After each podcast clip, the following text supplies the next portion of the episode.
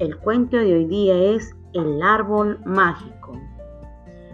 Hace mucho, mucho tiempo, un niño paseaba por un prado, en cuyo centro encontró un árbol con un cartel que decía, soy un árbol encantado. Si dices las palabras mágicas, lo verás.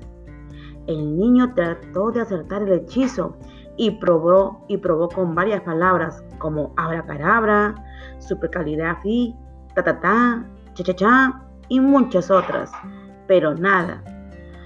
Rendido se retiró suplicando diciendo, por favor, arbolito. Y entonces se abrió una gran puerta en el árbol. Todo estaba oscuro, menos un cartel que decía, sigue haciendo magia. Entonces el niño dijo, gracias, arbolito y se encendió dentro del árbol una luz que alumbraba un camino hacia una gran montaña de juguetes y chocolate.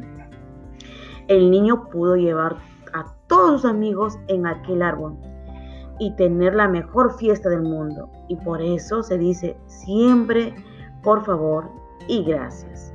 Son las palabras mágicas. Gracias.